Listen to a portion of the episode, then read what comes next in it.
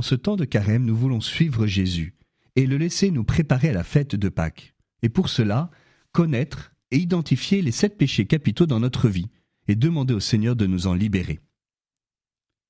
Nous continuons l'approfondissement de ce qu'est la luxure et en quoi aujourd'hui nous voyons ce qu'est en quoi la luxure est un péché. En fait, elle est un péché car elle est une blessure d'amour envers l'autre, envers soi-même et envers Dieu. Prenons un exemple biblique. Dans le livre de Daniel, Daniel 13, versets 8 à 12, nous voyons une jeune femme, Suzanne, être agressée par deux vieillards. Je cite.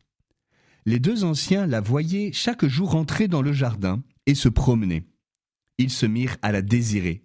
Ils pervertirent leurs pensées, ils détournèrent leurs yeux pour ne plus regarder vers le ciel et ne plus se rappeler ses justes décrets.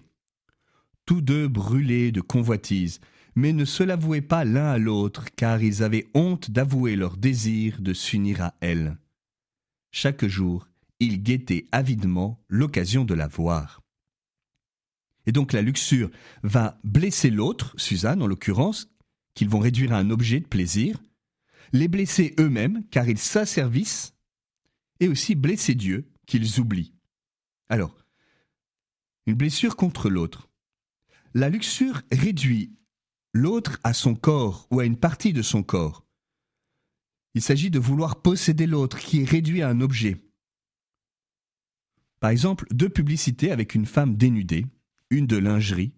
Mon sein se passe très bien de mon ex et pas vice-versa. Pour une banque, mon banquier me préfère à découvert, allez comprendre. La femme objet. Tout péché déshumanise, car il réduit la personne, soi-même ou l'autre, à des morceaux du corps, et ne considère pas la totalité du corps qui renvoie la dignité de la personne. La blessure contre l'autre aussi, c'est l'injustice contre la famille, le temps que l'on va perdre, l'argent que l'on va dépenser et qui porte préjudice à la vie familiale. La luxure aussi va me blesser moi-même.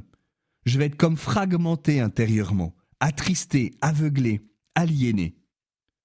J'ai certaines craintes, une culpabilité dévorante. Ce péché déchaîne, puis enchaîne. Enfin, la luxure blesse Dieu. 1 Corinthiens 6, 18, 20. Saint Paul recommande, je cite, Fuyez la débauche.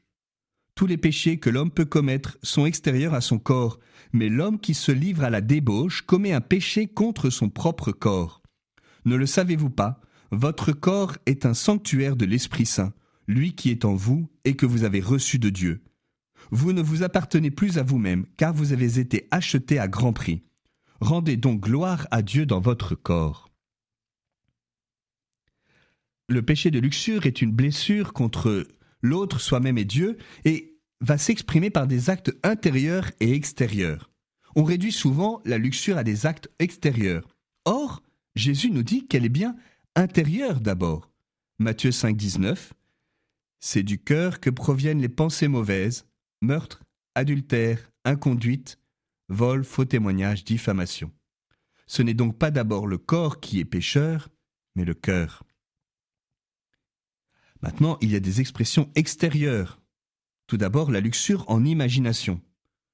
Le fantasme peut être plus directement érotique. Woody Allen dit J'ai fini par trouver le bon fantasme. Un mélange de la femme que j'ai vue aujourd'hui sur la 6 avenue et Svetlana Staline, la fille du dictateur. Harry dans tous ses états. Mais le fantasme peut être, peut être aussi plus subtilement masqué d'aventures romantiques, un jour mon prince viendra. La luxure en imagination. Ça peut être aussi la luxure en regard. On parle bien de déshabiller une femme du regard. Et Jésus dit en Matthieu 5, 28, Tout homme qui regarde une femme avec convoitise a déjà commis l'adultère avec elle dans son cœur. Ça peut être la luxure en parole, dans la manière de parler de la sexualité, de multiplier les blagues salaces, les allusions obscènes, ne se cache-t-il pas une, frustration inavouée ou une préparation au passage à l'acte? Et puis il y a la luxure en acte. Tout acte qui dévie la sexualité de ce pourquoi Dieu l'a créé, qui est le don de soi et le don de la vie.